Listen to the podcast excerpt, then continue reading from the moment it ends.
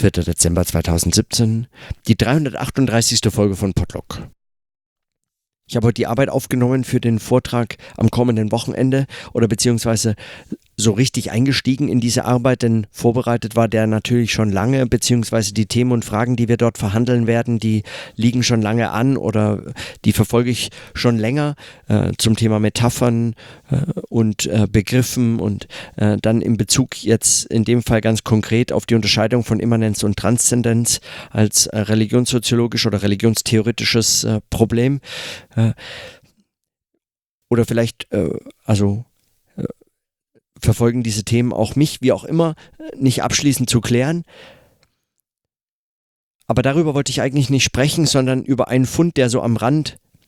den ich so am Rand gemacht habe, wie das oft so ist, wenn man zu etwas arbeitet und dann äh, entdeckt man etwas ganz zufällig auf dem Weg liegend oder abseitig, äh, stolpert kurz darüber und geht einem Gedanken nach und ein solcher ist dabei heute entstanden und äh, ich dachte, das ist ich dachte so auf dem Nachhauseweg darüber nach, wie sich so etwas auch verbinden lässt für, für die Überlegungen, die mir im Podlog wichtig werden oder wichtig geworden sind. Es geht um einen Artikel über Justin McDaniel, ein Professor for Religion an der University of Pennsylvania. Und über ihn wird berichtet, beziehungsweise über ein Lehrformat, das er dort äh, eingeführt hat, was anscheinend großen Anklang findet bei den Studierenden. Und zwar ein Lektüreseminar. In diesem Semester heißt es äh, Existential Dis äh, Despair. Es geht also äh, um existenzielle Verzweiflung, was mir als Titel schon mal sehr zusagt, aber äh, davon abgesehen äh, auch ein besonderes Lehrformat äh, darstellt, denn man trifft sich abends um fünf und das Seminar geht bis Mitternacht und man liest zunächst viereinhalb bis fünf Stunden still einen Text, der vor Ort ausgegeben wird auf den man sich nicht hat vorbereiten können. Man gibt alles ab, also sein, äh, sein äh, Smartphone und äh, hat auch keine äh, Möglichkeiten, Notizen anzufertigen. Was ich nochmal einen ganz interessanten Bezug zu, dazu finde, dass wir letzte Woche eine Woche damit verbracht haben, über Mitschriften zu sprechen und die Möglichkeit für Studierende auch in Seminaren sich kritisch mit den Dingen auseinanderzusetzen, inklusive auch dem Format äh, des Seminars selbst. Und nun suchen dort Studierende, also zuhauf, äh, man, es wurden so sogar schon äh, Interviews eingeführt, damit man irgendwie wählen kann, also damit man irgendwie bestimmen kann, wer, wer zugelassen werden kann und wer nicht oder so. Etwas dergleichen. Ich weiß nicht, wie diese Interviews geführt werden. Höchst fragwürdige Praxis, würde ich meinen. Aber davon abgesehen, äh, es findet also regen Anklang äh, bei den Studierenden. Diese Form des Seminars, dass man zunächst äh, viereinhalb Stunden äh, diesen Text liest und dann äh, gemeinsam diskutiert. Und ebenfalls wird gemeinsam gegessen. Äh, immer manche der Studierenden bereiten etwas für die anderen vor, sodass man äh, immer auch gemeinsam isst und gemeinsam liest und gemeinsam studiert.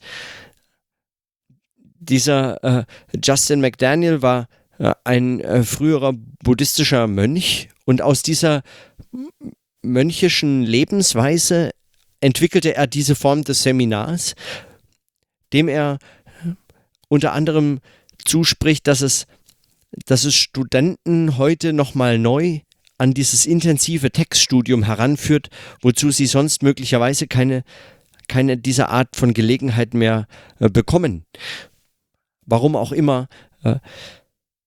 das in dieser Form etabliert werden muss. Und ich dachte nur darüber nach, ob das nicht eine,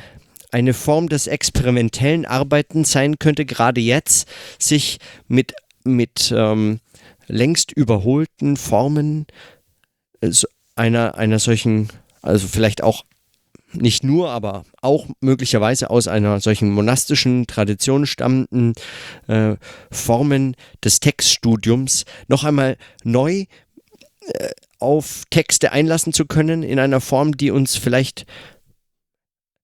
also wenn man sagt, abhanden gekommen ist, dann klingt das so äh, kritisch als hätten wir etwas verloren oder so. Und äh, deshalb möglicherweise das eine Form des Textstudiums, das uns heute einfach nicht nahe liegt oder zumindest nicht mehr allen. Also ein Lehrformat, zumindest als Lehrformat würde ich sagen, ist das interessant. Aber was lernt man daraus für eine Praxis des eigenen Arbeitens? Also keine Mitschriften anfertigen zu können, verweist dann zunächst mal auf den Text und auf das Lesen, aber auch, und das würde ich meinen, auf eigentlich eine Qualität des Sprechens, nämlich die Notwendigkeit, äh, die Dinge im, in der Lektüre selbst schon so zu verhandeln, mit sich selbst in stiller Lektüre erstmal selbst zu verhandeln, um sie dann in ein Gespräch einbringen zu können, ohne die Möglichkeiten der Schrift nutzen zu können, etwas festzuhalten, etwas niederzuschreiben. Ohne diese Möglichkeiten bleibt es dem,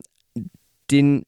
den Entwicklungen im Sprechen, im Denken, im Lesen und eben in diesen fünf Stunden Zeit gebunden in so eine, in so Schleifen der, der Reflexion und des Redundanten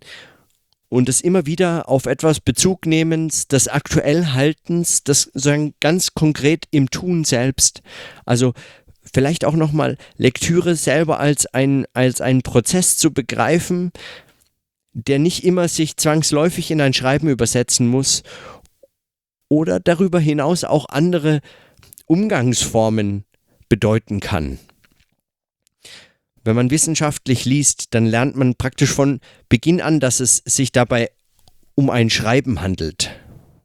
Man unterstreicht, man schreibt heraus, man exzerpiert, man setzt sich damit auseinander, man kodiert vielleicht den Text, schreibt sich bestimmte Schlüsselworte äh, an, den, an den Rand, äh, die Absätze zusammenfassen oder man schreibt ein Exzerpt und dann verdichtet man das nochmal und dann schreibt man am Schluss etwas auf einen Zettel und lässt es in den Zettelkasten wandern oder so. Zumindest lernt man das dann in systemtheoretischen Kontexten, wie zu lesen sei oder lesen lernen, wie es Luhmann nennt. Also äh, es gibt dann äh, verschiedene Hinweise, wie, wie man so mit Texten arbeiten kann, aber diese Form des Studiums an eine Zeit und an einen Ort gebunden und dann auf ein gemeinsames Gespräch über und zu diesem Text hin ausgerichtet, das nicht vorbereitet ist, an mehreren Tagen zerrissen durch das eigene Leben, sondern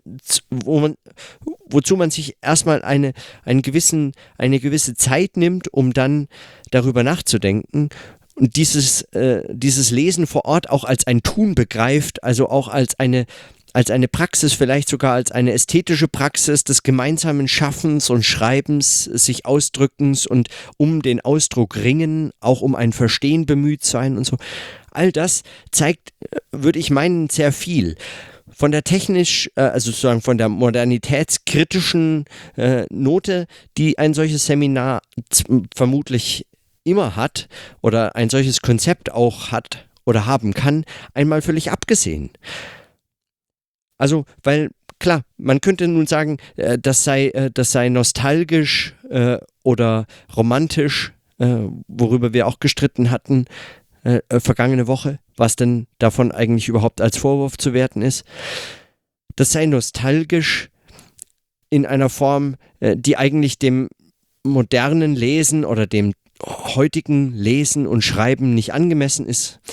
Oder es ist auch möglicherweise ein entmündigendes Lesen, insofern man nicht zum Schreiben kommt. Oder es ist ein theologisches Lesen, das der Schrift, dem Geschriebenen, äh, kein Wort hinzufügen äh, vermag.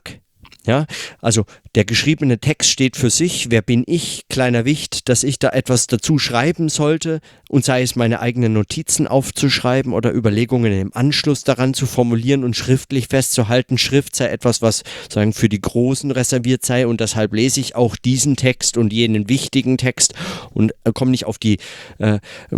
Idee, sagen die schmutzige Idee, selbst etwas hinzufügen zu wollen. Ja, das sei dann aber auch mindestens ein äh, vermutlich eher christliches Verständnis der Lektüre und ja, nicht so sehr zum Beispiel äh, in anderen Traditionen, in denen das Mitschreiben, das selber daran herumschreiben an auch äh, den heiligsten Texten nicht unbedingt unüblich ist oder eine Form der Auseinandersetzung gerade mit solchen Texten darstellt. Aber wenn man sich wenn man sich einmal diese äh, theologischen oder äh, Text, äh, nostalgischen äh, Urteile erstmal äh, suspendiert, dann mag man darin eigentlich auch eine Form des experimentellen Lesens und Arbeitens entdecken können, die sich auch auf andere Kontexte hin anwenden lassen. Also beispielsweise, warum nicht auch, warum nicht auch äh, das gleiche mal für, ein, für, ein, für eine Arbeit mit Smartphones oder dem Computer verwenden, wenn man sich trifft gemeinsam äh, und mit seinen Smartphones zu einem bestimmten Thema recherchiert, um das dann in einer Diskussion direkt im Anschluss aufzubereiten oder zusammenzutragen und dann eigene Beobachtungen einzubringen oder wenn man mit unterschiedlichen Notationsformen arbeitet, wenn man jede Woche vielleicht eine andere Form ausprobiert oder ein, zwei Wochen lang die eine, äh, ein, zwei Wochen eine andere oder so. Wenn man also Arbeiten mit dem Text in seinen unterschiedlichen Variationen auch als ein Arbeiten hin zu den Gegenständen, also das Seminar nicht einfach nur ein Seminar zum wissenschaftlichen Arbeiten, sondern eines, das einen ganz konkreten Gegenstand hat, ein Thema oder wie auch immer, ein Gegenstand eines Seminars, das eben nicht nur das wissenschaftliche Arbeiten, sondern das wissenschaftliche Arbeiten an einem Gegenstand, an einem Thema zu entwickeln sucht. Äh, wenn man das so gestaltet, dann mag das eine Form sein, wie, wie experimentelles Arbeiten selbst Einzug finden kann und müsste eigentlich auch in äh, so in, in äh, universitäre Lehre oder nicht nur in universitäre, sondern in alle möglichen Formen von Lehren. Also Lehr, Lehre als äh, eines mit Forschung immer notwendig verbundenes äh, zu begreifen. Auch darin würde, würde ein solcher Versuch äh, vielleicht münden oder darauf hinzielen. Und darüber nachdenkend komme ich zu der Überlegung, dass was mich eigentlich schon länger umtreibt, nämlich die Beobachtung, dass wenn man von der Einheit von Forschung und Lehre spricht, man fast immer davon ausgeht, dass die Forschung des Lehrenden in die Lehre und in den Gegenstand der Seminare und Veranstaltungen einzufließen hätte, dass also über aktuelle Forschung berichtet werden muss oder etwas dergleichen. Aber umgekehrt findet das praktisch nie statt, die Lehre als tatsächlich Gegenstand und Form der Reflexion innerhalb eines Forschungszusammenhangs mitzudenken und mitzuführen und darüber zu sprechen, zu schreiben, sich damit auseinanderzusetzen. Das ist dann, wenn überhaupt, noch in äh, Lehrbüchern beispielsweise reflektiert, wenn darüber nachgedacht wird, wie in konkreten Lehrsituationen dieser oder jener Inhalt vermittelt werden soll, aber darüber hinaus eigentlich nicht über Lehre als mögliche Reflexionsform, als mögliche Arbeitsform des wissenschaftlichen Arbeitens selbst begriffen wird. Oder dann nur, wenn wir äh, vergangene Woche zum Beispiel über die Form der Vorlesung sprechen, das wäre dann im ehesten noch eine Form, in der, äh, in der die in der die Form der Lehre selbst äh, begriffen wird als Arbeitsweise des Forschens, des Entwickelns von Überlegungen, Gedanken, Argumenten, die auch das Schreiben wieder dann ähm, beeinflusst, gestaltet, vorbereitet oder selbst das Schreiben darstellt, wenn man sich vorstellt, die äh, Vorlesung könnte auch transkribiert werden. Aber es auch sozusagen methodisch zu reflektieren, in der eigenen Arbeit einfließen zu lassen, dass man ähm, dieses oder jenes in einem Seminarzusammenhang hat entwickeln können, in einem Gesprächszusammenhang mit Studierenden, mit Kollegen, Freunden oder so, mit denen man sich zu einem Lektürekreis getroffen hat oder zu einem Seminar oder zu einem Workshop oder zu Vorlesungen oder Vorträgen oder eben zu einem solchen neuen Veranstaltungsformat oder nicht neuen, sondern einem alten, wiederentdeckten oder wieder erfundenen oder heute neu unter neuen Bedingungen äh, wieder neu entdeckten äh, Veranstaltungsformat wie diesem von äh, Justin McDaniel, dass etwas in einem solchen Kontext entstanden ist, methodisch zu reflektieren. Also die Lehre selbst als Methode des Arbeitens verstehen, so wie Interviews, wie, aus, äh, wie, wie statistische Erhebungen, wie teilnehmende Beobachtungen, wie Feldnotizen äh, und so fort und so weiter. Wenn das alles als Methoden reflektiert werden muss und dann in dem sogenannten Methodenkapitel in standardisierte Form äh, auch, ein, äh, sagen, auch Eingang findet in die äh, Produkte des wissenschaftlichen Arbeitens, also konkret die äh, Aufsätze, die in Zeitschriften veröffentlicht werden, in Qualifikationsschriften, in Monographien, Sammelbandbeiträgen, Sammelbänden im Allgemeinen und so fort. Wenn man also das in dieser Form reflektiert, dann scheint mir dafür wie noch keine, äh, keine Form gefunden. Ganz selten äh, findet man und dann meistens nur in der Fußnote äh, auf der ersten Seite oder so oder in den Danksagungen zu bestimmten Büchern. Ich danke äh, XY und äh, meinen Seminaren über die äh, Jahre hinweg, mit denen ich das diskutiert haben konnte und besonders danke ich Professor XY, der mir hilfreiche Hinweise bei der Korrektur meines Manuskripts gegeben hatte oder so etwas. Aber das ist keine methodische Reflexion, sondern das ist äh, eine banale Danksagung, die vielleicht noch maximal und äh, das ist äh, also oder minimal auf äh, den Seminarkontext, in dem äh, eine solche Überlegung auch mit vorbereitet werden konnte, verweist, aber mehr so eben als Danksagung statt als methodische Reflexion. Denn was das bedeutet für die Entwicklung von Überlegungen, das bleibt ja wohl vermutlich äh, tatsächlich noch offen in diesen Zusammenhängen. Also was bedeutet es, wenn Überlegungen im Seminarkontext entstanden werden und was bedeutet das, wenn man es als Forschungsform begreift? Ja, wenn man das als, als äh,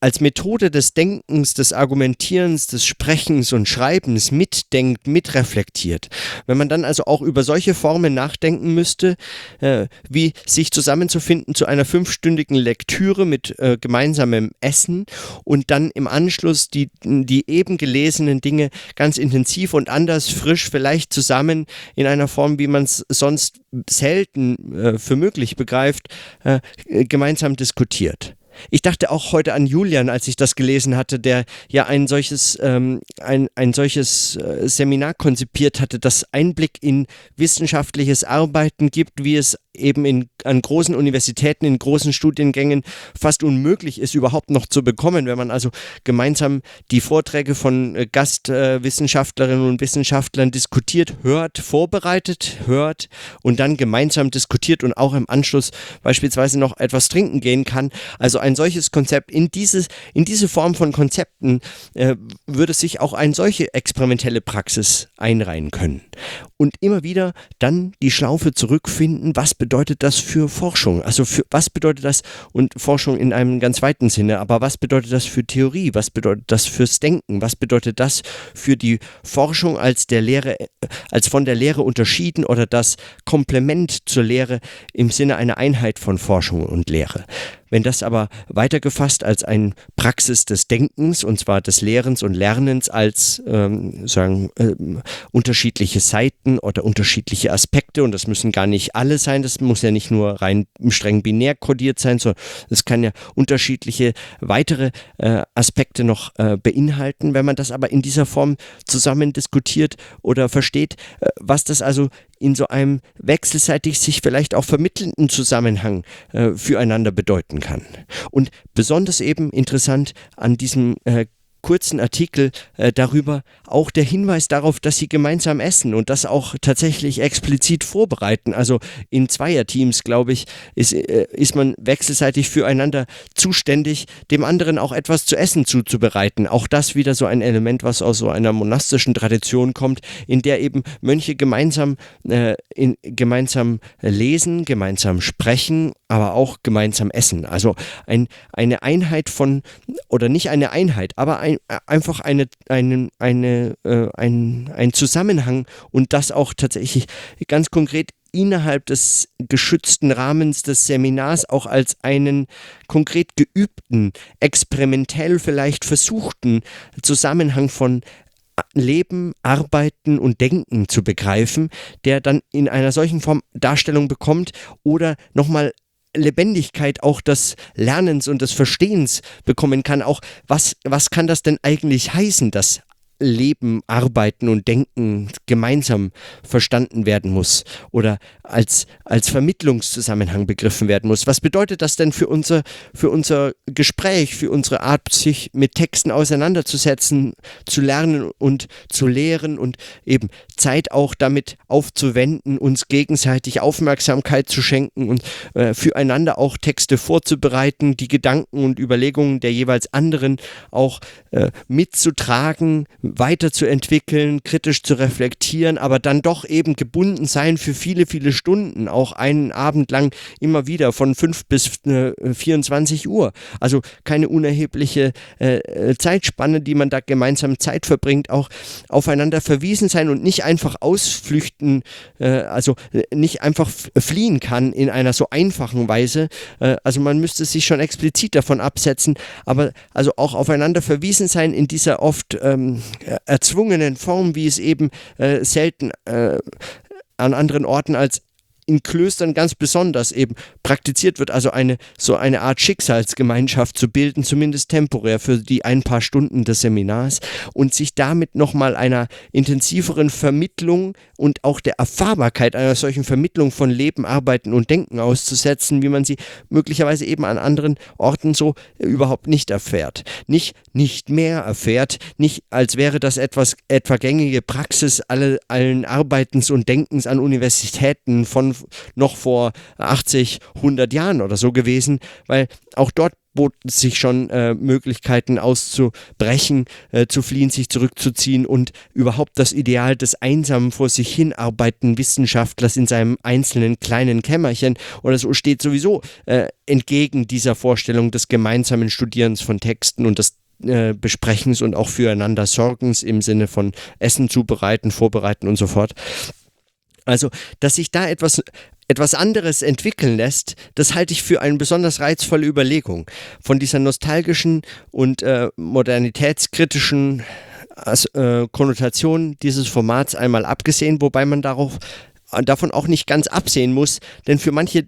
Gegenstände oder Texte bietet sich vielleicht eine solche Herangehensweise ganz besonders an, wenn es eben in eine Zeit fällt oder wenn es sich Texte aus einer monastischen Tradition handelt oder wenn es sich um, äh, um äh, Fragen zu, äh, zu Arbeitsformen oder Formen des Zusammenlebens, eben so wie es bei Stefan Poromka in der äh, Lebenkunst, Lebenskunstvorlesung auch sich um ein solches, äh, ein solches, ein, ein solches Ringen um eine ästhetische Praxis des eigenen Schaffens und so fort äh, dreht, dann, dann sind solche Formate vielleicht vielleicht besonders interessant. Das nur als äh, so, und das meine ich, wenn man, wenn man dann an Themen arbeitet, wie eben momentan an der Unterscheidung von Immanenz und Transzendenz im Bezug auf Metapherntheorie und Formkalkül und dergleichen, und dann so einen randständigen, also so ganz zufällig einen abseitigen Hinweis liest, wie diesen äh, in, in einem solchen Artikel, der zunächst einfach nichts weiter zu sein scheint als die bloße Ablenkung vom eigenen Arbeiten, aber darauf, auf diesem, auf dieser kleinen Schlaufe, die, die so das Lesen selbst und das Arbeiten Arbeiten und Schreiben dann nimmt, äh, sich solche wunderbaren Überlegungen finden lassen, die dann äh, nicht nur zufällig, sondern auch äh, mit Aufwand, also mit Vorbereitung und dann sich in ein Arbeitszusammenhang einfügen, der schon lange vorbereitet ist oder schon in diesem Podlog für mich ganz lange äh, sozusagen äh, entwickelt wird, äh, dann entstehen diese Vernetzungs- und Verwebungszusammenhänge, die ich mir vorstellen kann, im Kleinen auch in einem solchen Seminarkontext, wenn auch anders entstehen könnten. Ja? Und um so, um so ein Gespür für oder das Entwickeln und das Suchen und Formen und das Experimentieren und Versuchen mit solchen Arbeitsformen, ganz konkret, sei es im Seminar wie diesem oder sei es in einem Podlog, also äh, das fasziniert mich mehr und mehr. Und ich habe auch den Eindruck, dass es, auch wenn mein mein Experiment oder dieser Versuch des Podlogs zunächst auf ein Jahr äh, angelegt ist. Letztlich ist das ein, ein Suchen, das, das so nur vorbereitet werden kann. Also überhaupt erst immer nur ein immer wieder neu beginnen. Wie neu sein kann also eine offen, ein offener Prozess und, und möglicherweise keinen Abschluss findet, aber zumindest auf dem Weg dorthin äh, die Arbeitsform selbst ist die vielleicht kein Ergebnis braucht oder zumindest nicht in einem so einfachen Sinne. So, Und nur darüber hatte ich heute sprechen wollen. Nur dieses war mir wichtig noch darüber nachzudenken, bevor ich morgen wieder in andere Materialien mich verstricken kann und möglicherweise auf dem Weg ganz andere zufällige äh, Funde machen kann. In diesem Sinne, dann bis morgen.